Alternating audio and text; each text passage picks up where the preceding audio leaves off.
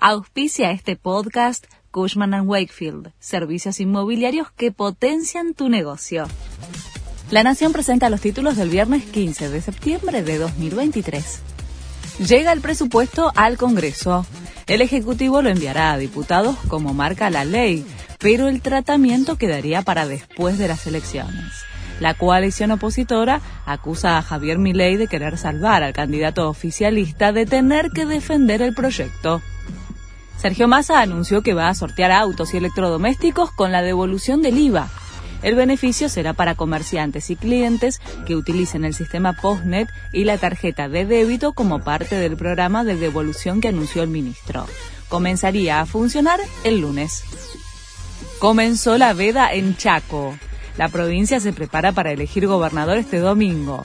Jorge Capitanich, que en Las Paso cosechó 37,3% de los votos y quedó 5 puntos debajo de Juntos por el Cambio, que sumó 42,1%, busca la reelección, mientras que Leandro Sdero intenta sumar una provincia más a la oposición. Hay posibilidades de una segunda vuelta. Realizaron en el país tres trasplantes en simultáneo en un hospital público gracias a un donante único.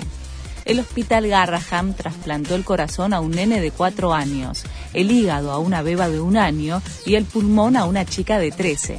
Fue gracias a una donación multiorgánica y requirió la presencia de un equipo de casi 100 profesionales, además de los equipos de soporte para que el hospital llevara adelante las tres intervenciones imputaron al hijo de Joe Biden por posesión ilegal de armas de fuego.